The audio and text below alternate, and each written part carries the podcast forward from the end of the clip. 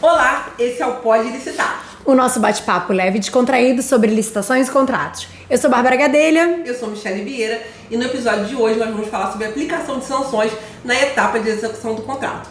Tema leve. Leve, descontraído, como o nosso podcast.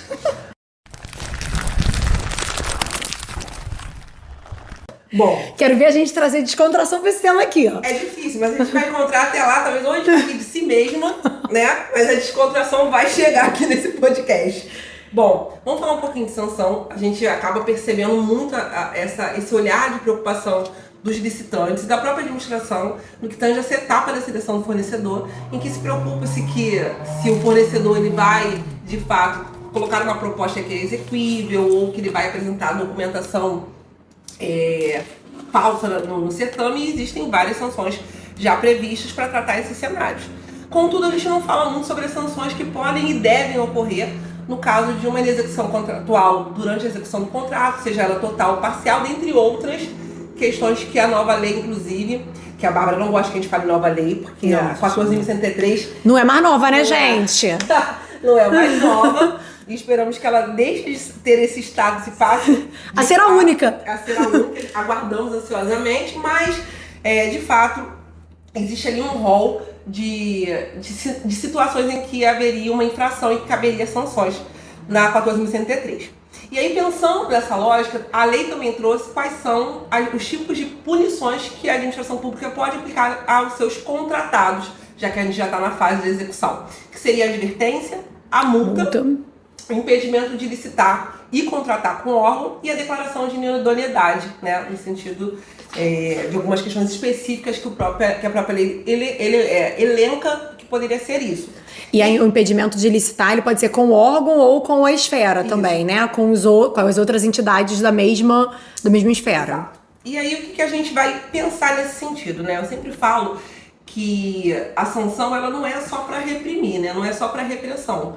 A sanção ela também, né? Por isso que ela, tem, ela é gradual, né? Ela também tem uma questão educativa e preventiva. E a gente precisa encarar a sanção com esse sentido, né? A gente procura de repente por vezes uma situação de uma execução é, parcial ou algo que seja de menor é, potencial de gra, é, gravoso, a dar uma advertência que muitas vezes até a administração fala que não faz nem cosquinhas porque a gente acha que não, deu, não surtiu nenhum efeito. É. mas a verdade é que a gente tem essa gradação para que a gente possa fazer isso de uma forma educativa e preventiva e essa repressão só em, de fato com uma, uma sanção mais gravosa no, no último caso.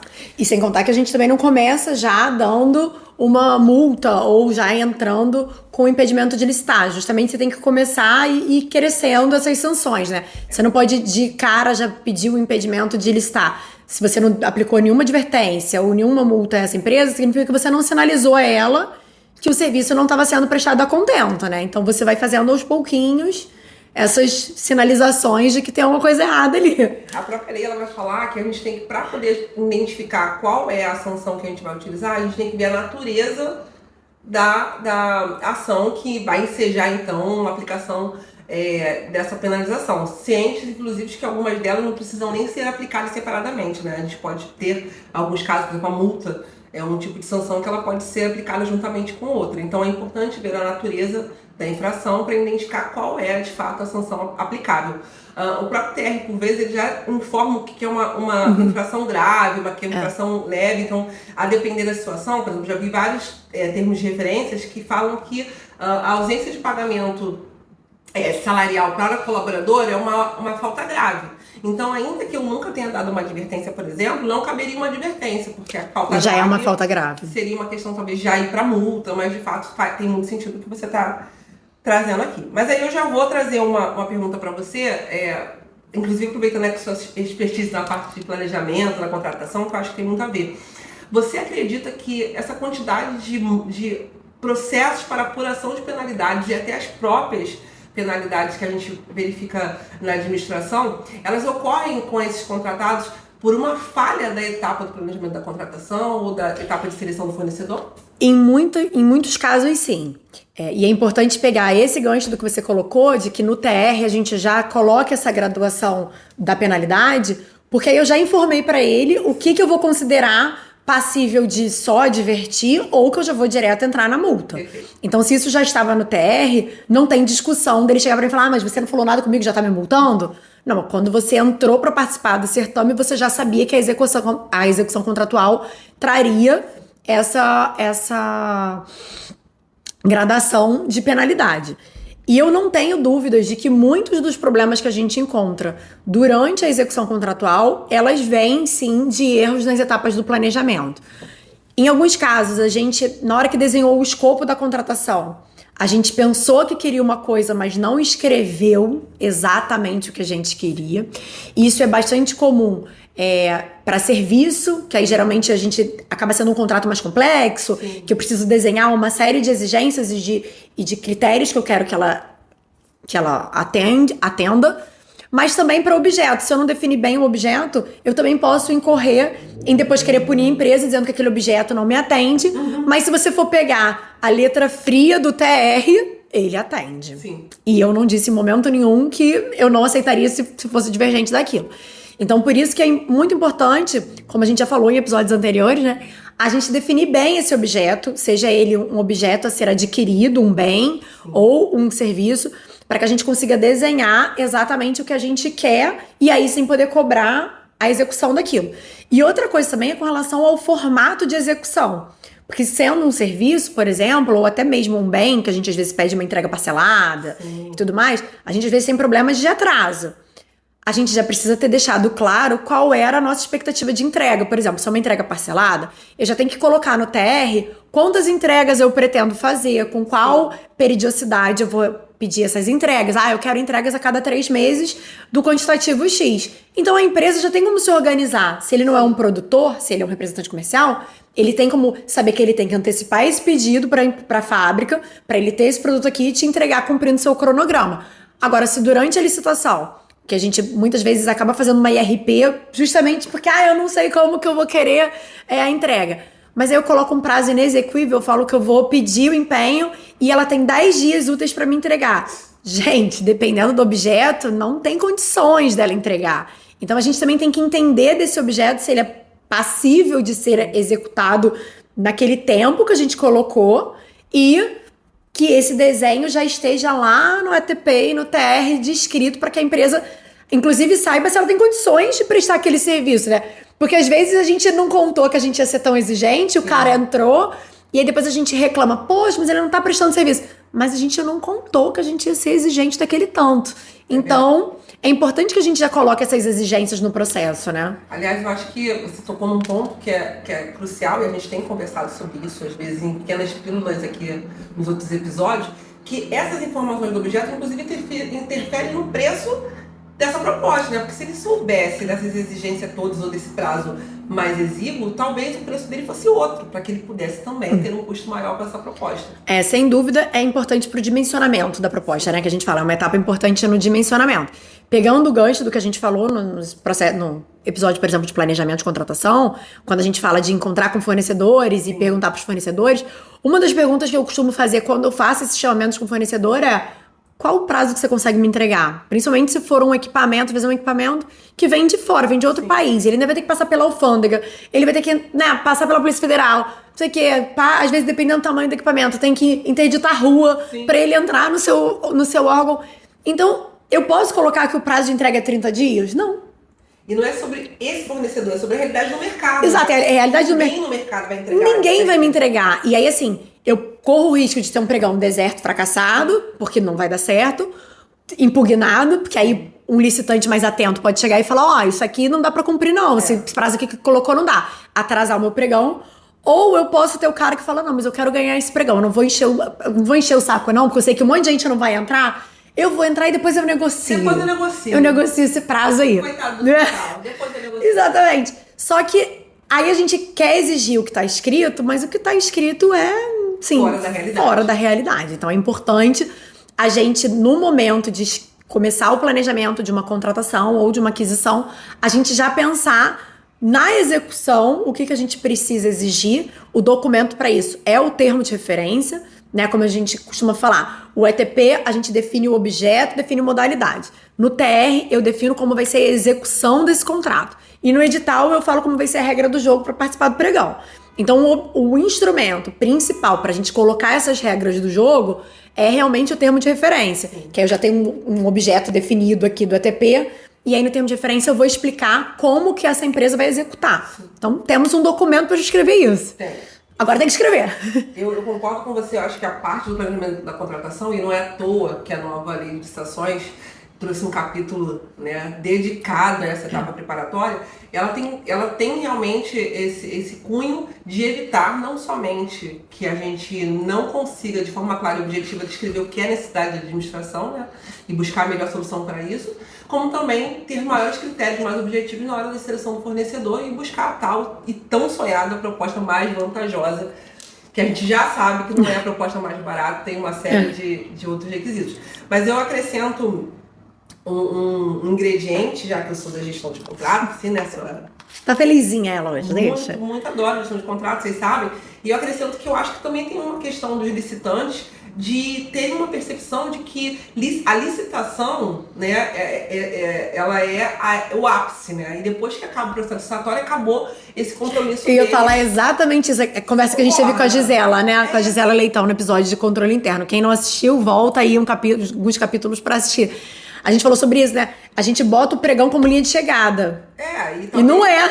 Acabou, é como se a gente tivesse né, se preparado para um grande evento e esse evento acaba no momento em que alguém logra ele. Assinei um contrato. É, então eu acho que parte dessas sanções acontece também porque falta um comprometimento de quem vence a licitação em de fato fazer cumprir todas essas promessas, todos esses, esse acordo que foi feito em relação à licitação, à licitante e à administração pública. Eu acho que tem um certo descaso ainda por parte desses licitantes. É, e se a gente lembrar que, principalmente empresas grandes, eu tenho, aí falando um pouquinho aí com os licitantes, né? É, a gente tem uma área que faz a licitação, que é uma área completamente desvinculada da execução. Exato. Então, a pessoa que prepara o produto para enviar para você, ela não teve contato com o seu TR. Porque não foi ele que participou do pregão. Sim. Eu, como já fui requisitante, né? Então a gente tem contato com, com o fornecedor, com o representante comercial. O representante comercial, aquele que te atende, que você liga, que não sei o que, que você pergunta: cadê meu produto? Rastrei o caminhão, tá chegando, não tá. Não foi ele que participou do pregão. Então eu puxar a orelha desse cara, se ele, assim, não era obrigação dele ter lido esse TR. Porque, na verdade, quem leu o TR, quem leu o lance, quem participou, Sim. é uma outra área dentro da empresa, às vezes, de licitação. Mais comercial que tá dentro Exato. processo, né? Então é importante que os licitantes também entendam a importância da gente fazer esse documento, termo de referência aí, ser passado de plantão da equipe que participou do pregão para a equipe que agora vai fornecer o produto. Isso. Porque esse cara, ele também tem que saber responder quando a gente liga lá perguntando: cadê meu produto que não chegou? Ele tem que saber, mas você não me pediu que chegasse nesse termo. Eu sabia que era esse prazo. É, né? E nesses casos, assim, acho que seria talvez a única situação que eu vou falar isso, não sei se vou me arrepender, é em que uma impugnação é bem-vinda. Eu prefiro ser impugnada. Sim porque eu botei um prazo inexequível do que permitir um prazo inexequível e depois a gente brigar na execução do contrato. O que, que você acha? Eu, eu super concordo, aliás, que acho que vale inclusive um episódio de, do Pode Estar falando sobre impugnações, é. porque eu acho que a gente tem que virar essa chavezinha de encarar a impugnação como algo ruim. Porque a impugnação, é. quando ela vem de uma licitante séria, ela é, inclusive, mais um filtro para a administração pública para quem quer fazer o processo sair correto. Então, melhor a gente é, enfim, voltar alguns passinhos. É, é, chato, por vezes a gente está, como você diz, já desesperado, com prazo apertadinho, mas é melhor travar o processo enquanto ele ainda pode ser saneado do que na etapa de execução em que você vai nascer com um objeto torto e ele não vai se corrigir. E depois a gente vai ficar brigando ali né, nesse momento de sanção, é, penalidade. Exatamente. Mas o que eu escrevi não era aquilo. Eu não posso punir não posso além. Punir. E aí também tem essa, né, gente? Eu não posso punir algo que eu não previ. Então, se eu não previ aquele tipo de exigência que eu tô fazendo agora, não cabe, não cabe essa sanção. É, falando então sobre a nova lei, ó, nova lei, é, ela trouxe muito, a gente já tem falado aqui também, a questão da segregação de funções.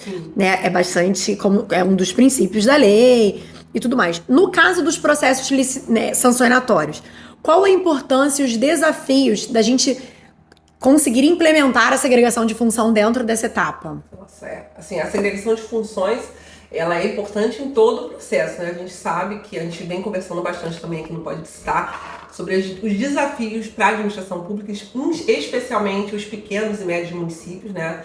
Como a gente sempre fala. E os conselhos, eu sempre lembro dos conselhos. Ah, ela lembra dos conselhos, meu povo.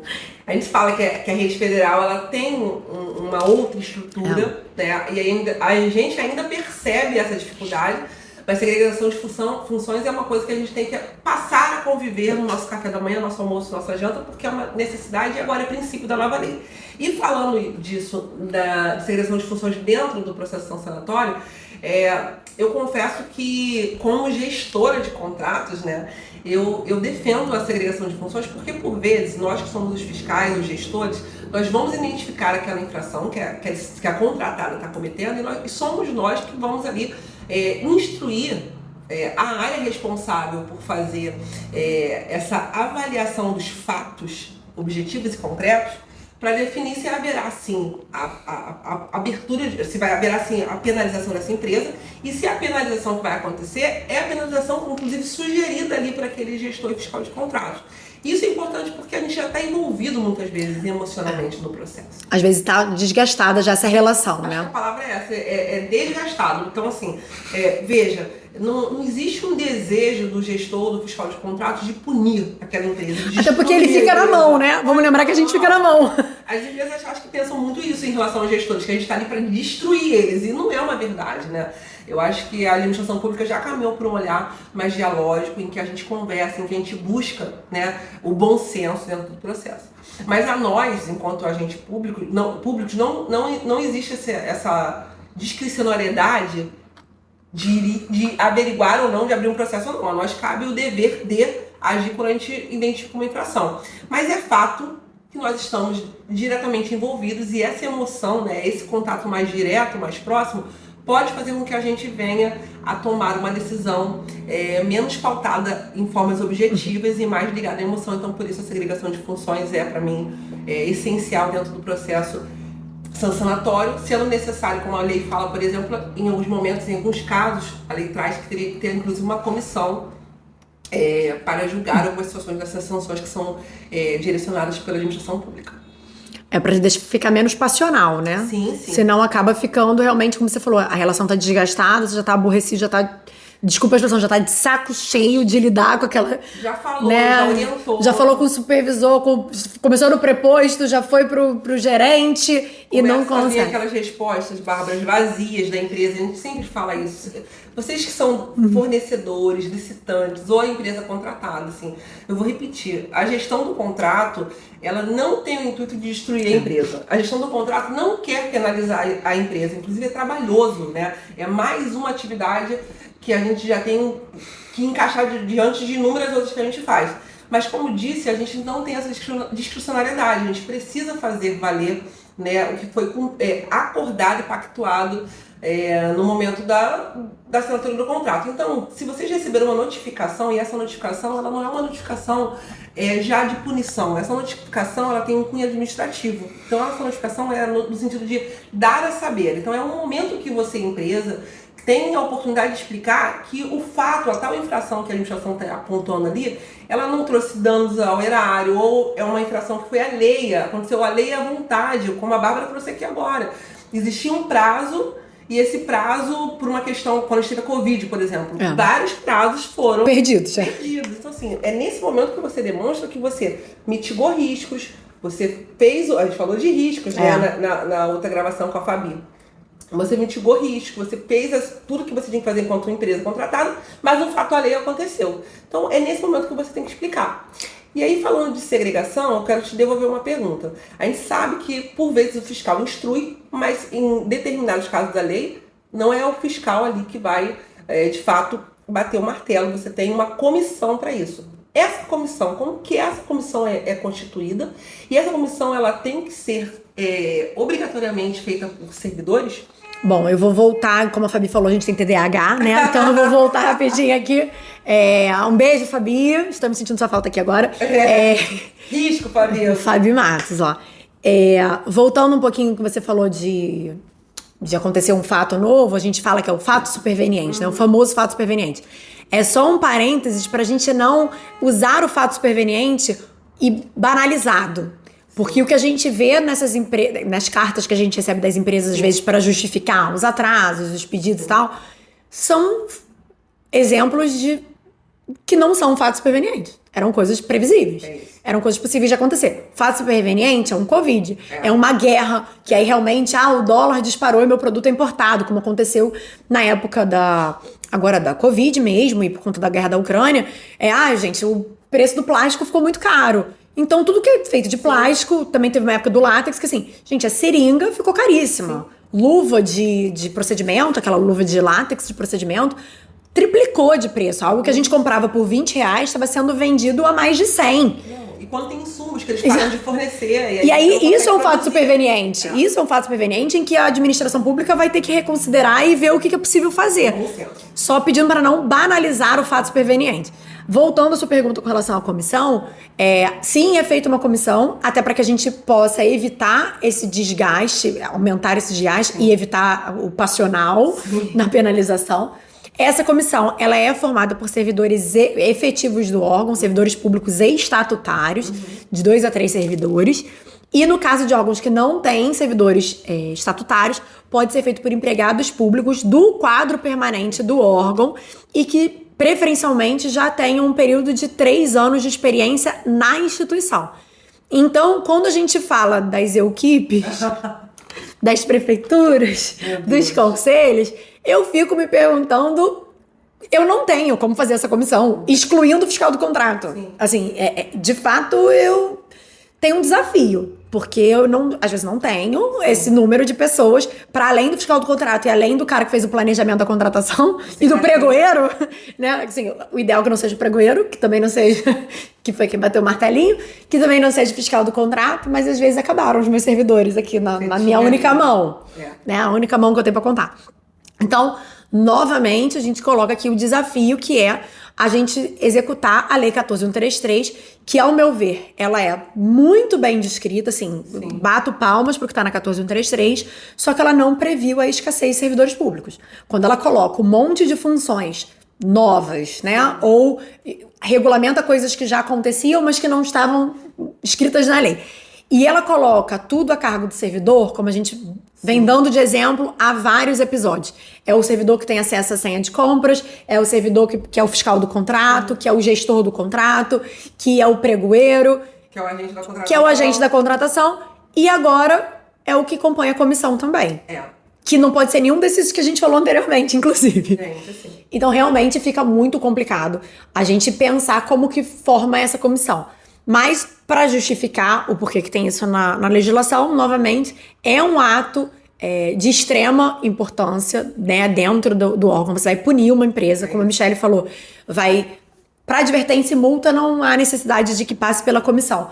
Mas para as punições mais graves, que seriam é, o impedimento de licitar com o órgão ou com a esfera e com a declaração de inidoneidade, que realmente prejudicam muito o fornecedor Sim, e podem prejudicar não apenas o fornecedor, mas outros órgãos da esfera, né? Nós somos da rede federal, então, de hospitais. Então, se o hospital que a Michelle trabalha pune uma empresa colocando que tem um impedimento de licitar com a União, porque ela não, não executou bem o contrato, mas ela também presta contrato pra mim, esse passou a ser um problema meu. Sim.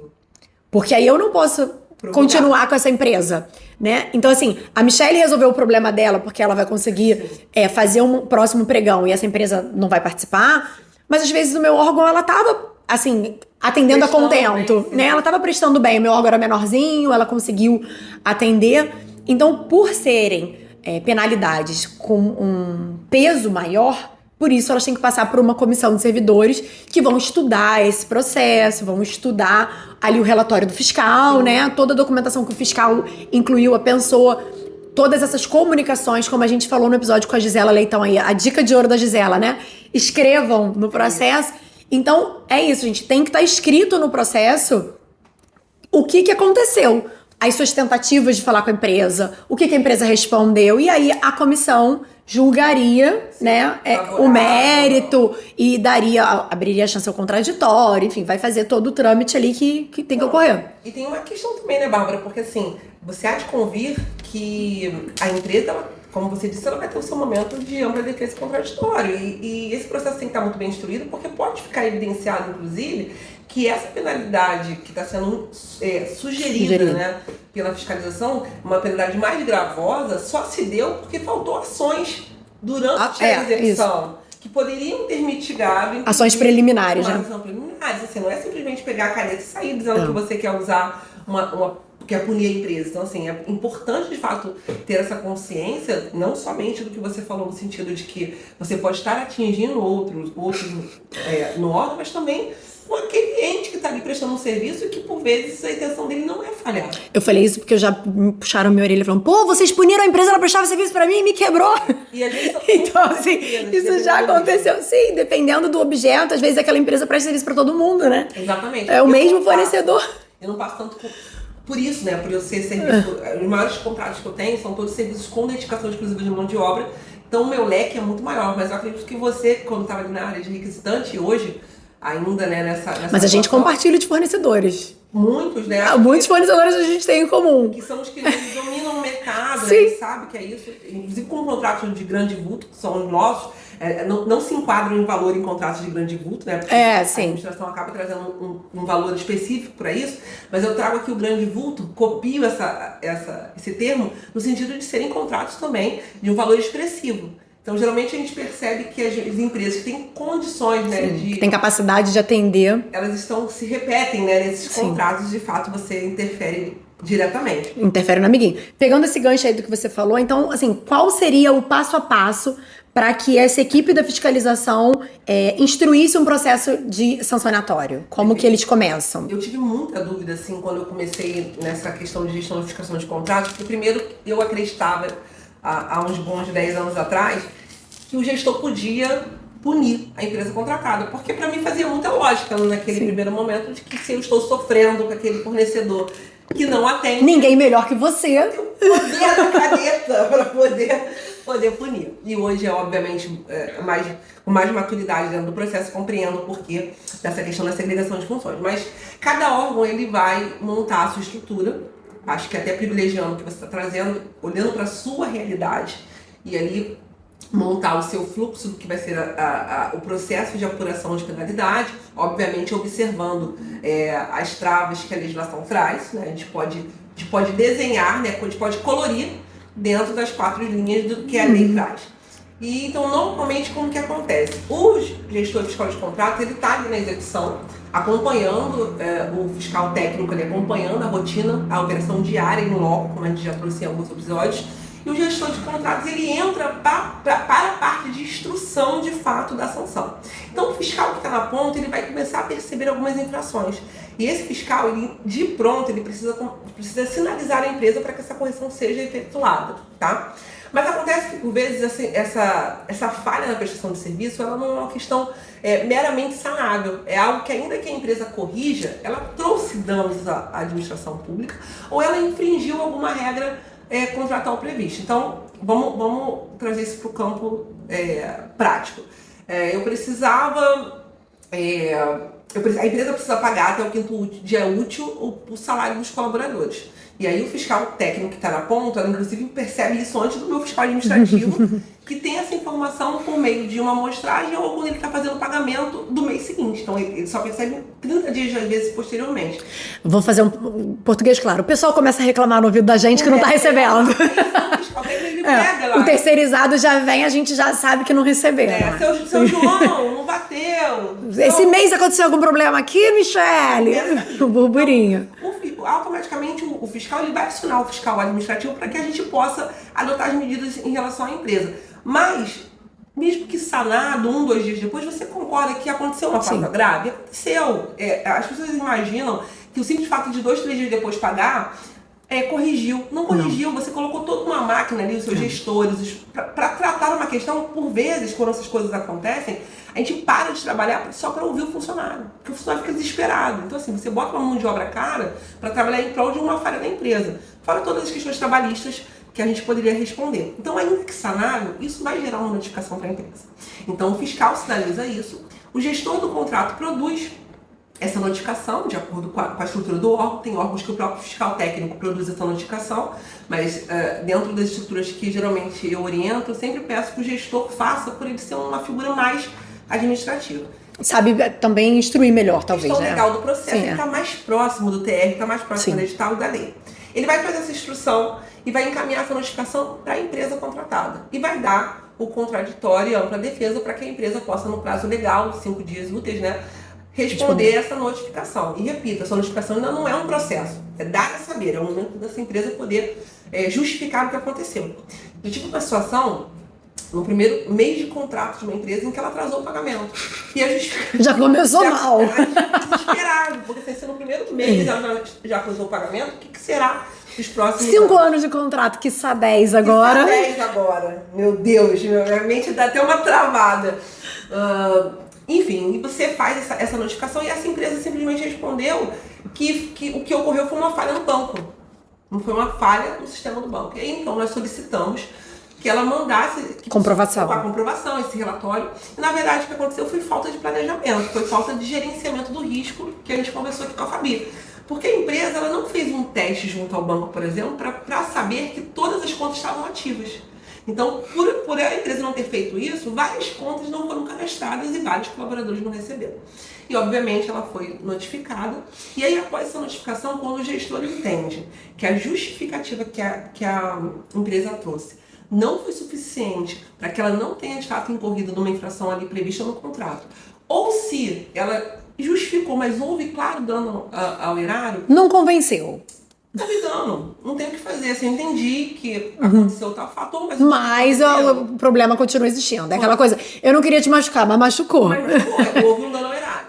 E aí sim a gente instrui um processo. Hoje na rede federal a gente usa o sistema o SEI, né? Mas assim, instrui um processo com todas as informações, todos os registros que os fiscais fizeram, os, os comprovantes, por exemplo, de pagamento que foram pagos três, quatro dias depois. Essa notificação que você fez é a resposta essas trocas de e-mail. Essas trocas de e-mail. Tudo que de repente, porventura, você solicitou. Se você fez uma nova, você inclui, porque depois que isso sobe para análise, se você incluir, incluir, qualquer outra informação, eu tenho que novamente dar ampla defesa contratual. Ah, sim. Então tem que ir casadinho. Isso sobe dentro da realidade do seu órgão para uma área responsável. Hoje, dentro do meu órgão, eu não tenho, eu tenho um setor específico que está acima do gestão de contratos que ele analisa esse processo e mais uma vez dá a chance da, da contratada falaram do processo, porque aí agora é o olhar deles, né? É, essa comissão, né? Essa comissão abre novamente. Exatamente. Esses servidores eles analisam e aí eles têm novos questionamentos que versam, inclusive, alguma questão que a gente, enquanto fiscalização de contratos, possa ter prejudicado o licitante. Então, eles dão uma nova oportunidade deles falarem. Entendi, interessante. Interessante, né? Eu, é, é, eu acho interessante, mas eu acho um pouquinho demorado, porque às vezes. É, infelizmente, às vezes não é no tempo que a gente precisa. Porque pensa, se, se, a, se a sanção ela tem um caráter educativo, preventivo e repressivo, quando esse licitante, ou perdão, quando esse contratado percebe que um processo de, de punição dele tem um fluxo vai levando... tão travado que às vezes ele vai demorar um ano para conseguir ah. se finalizar. Será que isso realmente traz uma questão educativa para ele? Ou ele deixa. Ah, a gente. Não, e dependendo do dano que seja, como o caso, o exemplo que você deu de pagamento salarial, né? Sim. Gente, não pagou o salário um mês. Aí eu vou abrir um processo sancionatório. Tá, mas mês que vem as pessoas têm que receber de novo. Então, assim, ele vai ficar repetindo esse problema, vamos dizer. Ad eterno? Ad eterno. Ah, não, ele, mas ele resolveu. Sim, mas quantos meses as pessoas receberam salário atrasado porque a gente não conseguiu caminhar com o processo sancionatório? Infelizmente, ele é um processo longo, né? Isso passa muito pela estrutura do órgão, porque eu vou lhe dizer, eu já vi casos similares, similares. É, em que a advertência ela é efetiva, porque quando você pega uma empresa que ela ah, tem. Ah, sim. Séria. Uma empresa séria, ela não quer ter uma advertência no seu cadastro. Ainda que a advertência, como a gente brinca, às vezes não faz cosquinha, porque é uma anotação. Mas uma empresa séria, ela não quer advertência. Então, quando você tem um fluxo de um órgão que ele é mais célere, como muitas vezes eu vejo em alguns órgãos, em que você vê que uma advertência sai em 15, 20 dias. E tem órgãos que demora mais de um ano para você dar uma advertência. Aí a empresa às vezes nem tá mais prestando serviço, já né? Já acabou o contrato e. É, onde é eficiente? É, já vi situações, por exemplo, em que para você dar uma, uma, uma, suspensão de licitar com o órgão, a, a, a, gente demorou mais de um ano e meio para conseguir fazer isso. Aí você já teve outro pregão, ela já ganhou o segundo e.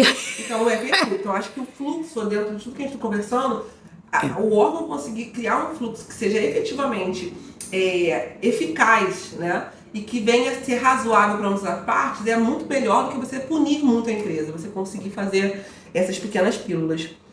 E seguindo nessa lógica, é, dessas punições, é uma coisa que me perguntam bastante, eu queria que você pudesse trazer aqui pra gente, é o seguinte. Se uma empresa sofre uma punição, estou prestando aqui só uma contratada sua, estou prestando um serviço para você e sofri uma punição. O que acontece com o seu contrato? De imediato eu não posso mais prestar esse serviço? Como que funciona? Essa dúvida realmente é muito recorrente. É muito. Né? São, são perguntas que a gente escuta de diferentes atores, mas sempre a mesma pergunta realmente é uma dúvida que acontece porque as pessoas entendem, ah, eu puni a empresa, então pronto, acabou, ela não pode mais prestar o serviço para mim. Não, porque você tem um contrato assinado com ela com prazo de vigência.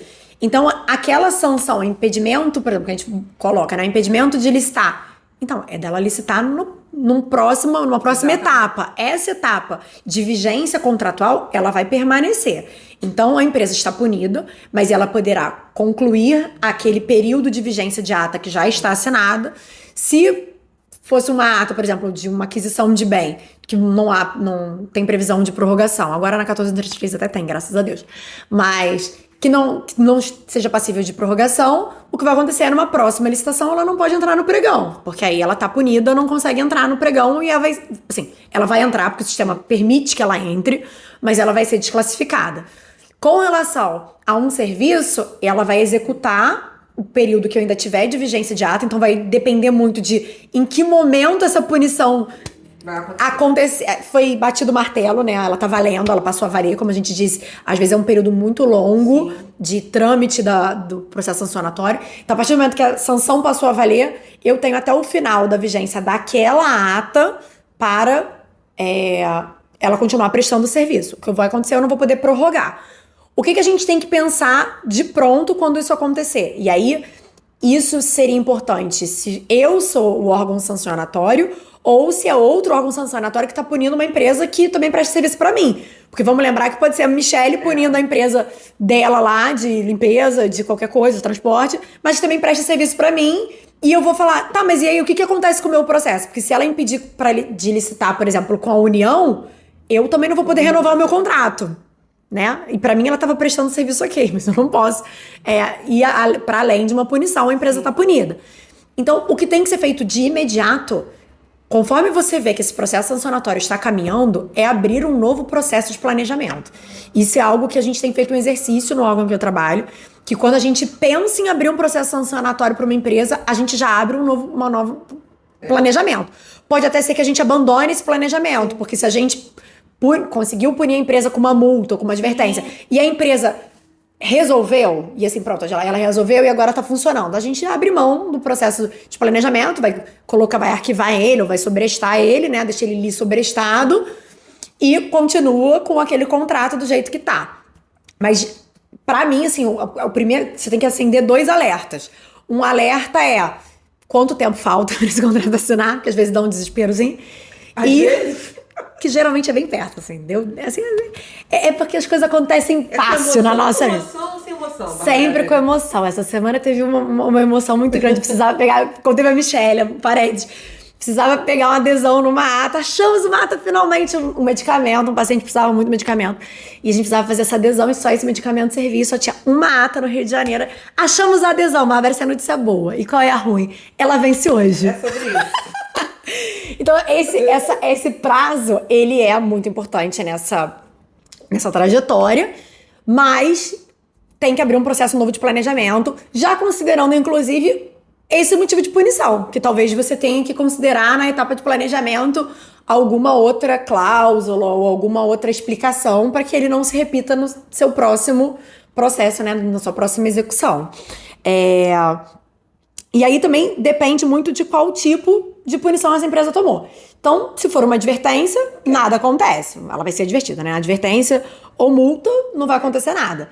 Agora, se for impedimento de listar ou carta de inidoneidade, aí fica realmente a dica, né? Já abre um processo de planejamento para ontem, para você ter tempo de fazer um processo licitatório enquanto você ainda tem essa ata vigente, porque essa ata ainda está vigente, né? Assim, ela essa punição ela não vale para a ata que está vigente, ela vale para as próximas atas. Então, se fosse uma renovação, uma prorrogação de contrato, não posso prorrogar. E se for um próximo pregão, hum, será desclassificado.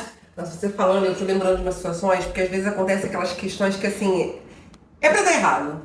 Não, tem umas coisas que a gente fala assim, cara, é pra dar errado, porque o gestor e fiscal de contratos, né, ele, ele tem que acompanhar, inclusive, se a contratada está mantendo as, as, suas condições de habilitação. E uma é. questão dessa é verificar, Nossa. inclusive, se ela não foi, não tomou sanção em nenhum outro órgão. Não tomou sanção, porque acontece muito do fiscal, daqueles locais que o fiscal não acompanha, em que a hum. empresa tomou lá um impedimento de se dar com a União, por exemplo, que, que realmente, gente, assim, é até por isso que não é nem o próprio órgão que, que decide isso, quando a gente sugere um, um licitar com a União, mas vamos supor que algum órgão colocou e foi aprovado e, e entrou lá no cadastro dessa empresa. Se eu estou acompanhando mensalmente, às vezes eu pego essa informação 4, 5, 6 meses ah. antes da minha prorrogação do contrato. É, agora, se eu não acompanho, isso fica muito complicado, porque eu vou saber somente no momento em que eu teria que assinar aquela, aquela prorrogação. E, aí você não tem tempo viável para não tem tempo hábil para fazer uma nova contratação. Agora, o pior dos mundos é quando isso acontece com uma empresa que ela era uma inexia. Aí aí o negócio fica bonito. Aí faz como? Aí Brasil, bota uma interrogação grande aqui, ó. Pode pedir até para responderem pra gente isso, porque essa, essa é difícil. Você dá um é. impedimento, é por isso a questão do, do próprio bom senso. Você falou de INEX, mas não só INEX, a gente falou mais cedo, né, sobre os processos da saúde. Eu trabalho com alguns, alguns itens, né, alguns objetos que a gente compra que não é Inex, mas o mesmo fornecedor me fornece em várias atas, é, assim, né? Porque eu tenho vários objetos que é o mesmo fornecedor. Então, eu tô com muita raiva dele, às vezes, porque ele me sacaneou muito no processo. E eu não quero impedir ele de estar nem comigo mesmo, porque assim. porque prejudica o meu órgão mesmo. Assim, cara, ele vai, me, ele vai parar de me fornecer esse aqui que ele tá dando errado, mas o outro objeto eu não posso ficar sem, sem ele também. Então, realmente é difícil de você dosar isso. Por isso que quando a gente falar de impedimento ou inidoneidade, ele ultrapassa a esfera do órgão que a gente está falando. Ele sobe é. um degrau, né? Ele vai para a secretaria ou ele vai para uma coordenação que está acima da instituição, porque ela tem também que analisar o risco de aplicar essa essa essa advertência, essa punição e o impacto que isso vai trazer para os outros órgãos que estão embaixo daquele mesmo guarda-chuva, né? Então, é importante a gente falar que tem essas duas situações, porque se é uma empresa que eu, tô, que eu puni e que vai prejudicar o meu órgão, eu tive tempo de pensar e planejar. Se eu vou aplicar uma punição que inclui outros órgãos, as fiscalizações desses outros órgãos têm que estar ali batendo certinho todo mês, conferindo essa documentação,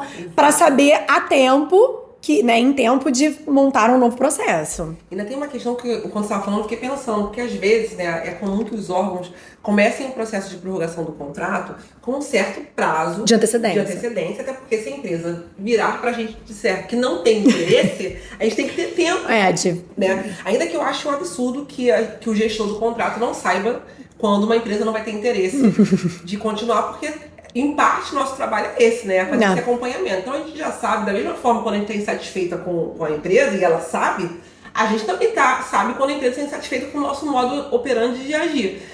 É, então, assim, eu acho que é complicado, mas acontece. Então, às vezes acontece o fato de a, a sua área de contratos, ou dentro da sua estrutura, setor responsável, é, seis meses antes já informar que é, fazer essa negociação com a empresa. Quer, quer, quer prorrogar, não quer? É. No momento que isso acontece, não tem nada. Sim, porque seis meses antes ela pode até estar tá respondendo um processo sancionatório, mas que não está aparecendo não tá em lugar nenhum. aparecendo em lugar nenhum. É. Aí o fiscal fica atento naquela etapa, naquele momento da prorrogação. Prorrogou, ele Concordou, relaxa. ele relaxa, é verdade. E aí, dois meses depois daquilo, aparece ali positiva. Então tem que acompanhar. Só que a gente ainda não prorrogou, né? Porque ainda está nesse período de antecedência. Então, essa, esse acompanhamento do gestor fiscal ele tem que ser mensal ali dentro do processo. E ele pode ser feito, por exemplo, no momento do, do pagamento da, do, da aferição do pagamento. Na hora que você vai dar o ateste para continuar, uma das atividades nossas é verificar se ele mantém as condições de aplicação. Então, todos os meses é importante a gente olhar essa questão. Aproveitando então esse, essa sua dica aí, hum. infelizmente estamos chegando no nosso tempo de hoje, desse episódio. Realmente não foi leve. Não foi leve. É um tema difícil. A gente quase nem fez piada, gente. É um tema difícil. Ah, lembrando. Puxa vida. Nervoso que a gente passa. a gente vai ficando tensa. É quando chega assim, chegou a cartinha da empresa. Nervoso, nervoso. É. Vou pedir então para Michelle, que é a gestora de contratos aqui, dar pra gente uma dica, um, um, uma sugestão de algo que a gente possa fazer dentro desse processo sancionatório ou antes dele para ajudar os nossos seguidores. Acho que a gente falou tanta coisa aqui que eu fiquei até agora esvaziada de dicas, mas eu acho que colando um pouquinho do que a Giza falou na, no episódio dela, eu diria que o processo tem que falar por si, isso é importante. Em vários momentos em que eu precisei demonstrar que havia razoabilidade no meu entendimento, em que o processo ele estava transparente, público, que não tinha qualquer outra intenção que não fosse o interesse público em punir aquela empresa, foi uh, uma boa instrução processual que me trouxe essa segurança de seguir. Acho que o primeiro ponto para nós que somos da administração pública é escreva e, e, demonstre com o olhar de que quem vai ler aquilo não sabe o que aconteceu. Né? É como se você estivesse contando uma história para alguém que, que conhece nada. É fazer a relatoria mesmo. É né? uma relatoria junte os fatos, é, atue, né? Eu acho que mais do que punir, tem que ter uma demonstração clara de que o gestor atuou e que aquela foi a única solução então que restou para esse processo. E no campo do, do, do licitante, né, do, do contratado, eu acho que uma dica importante é compreender que o processo só acaba quando o juiz apita. E o juiz apita no encerramento do contrato. Então, vencer, o, vencer a licitação não é o encerramento do campeonato, pelo contrário, é o início do campeonato. Então, assim, é preciso que, que, que, os, que as contratadas compreendam que a regra do jogo ela está descrita ali naquele contrato, está descrita naquele edital e que ela precisa ser cumprida e que, de fato, essa obrigação perante a administração só acaba depois que dá o encerramento contratual. Muito bom. E quem quiser seguir a gente, como é que faz, Michelle? Dá aí nossas dicas. Menina, olha isso. Ela que é boa pra dar Ah, ela sempre joga essa parte pra mim, hoje eu devolvi. Mas eu vou acertar, eu vou acertar. Vai, vai. Você que está nos assistindo, gostou do nosso conteúdo, já assistiu os nossos outros episódios, então siga a gente aqui nas nossas redes sociais no www.podelicitar.com.br. Isso. É isso, Bárbara Isso, no Instagram, no YouTube. Nossos blogs. Isso, é, no blog é verdade, né? A gente tem colocado alguns, alguns textos interessantes é no blog. Acompanha o blog, fica lá na nossa página no, no site, no www.podelicitar.com.br. E aqui no YouTube, se inscreva, mande seus comentários, seu like, manda pra gente o que vocês estão achando aí. Tá é certo? A gente se vê. Até tchau, tchau.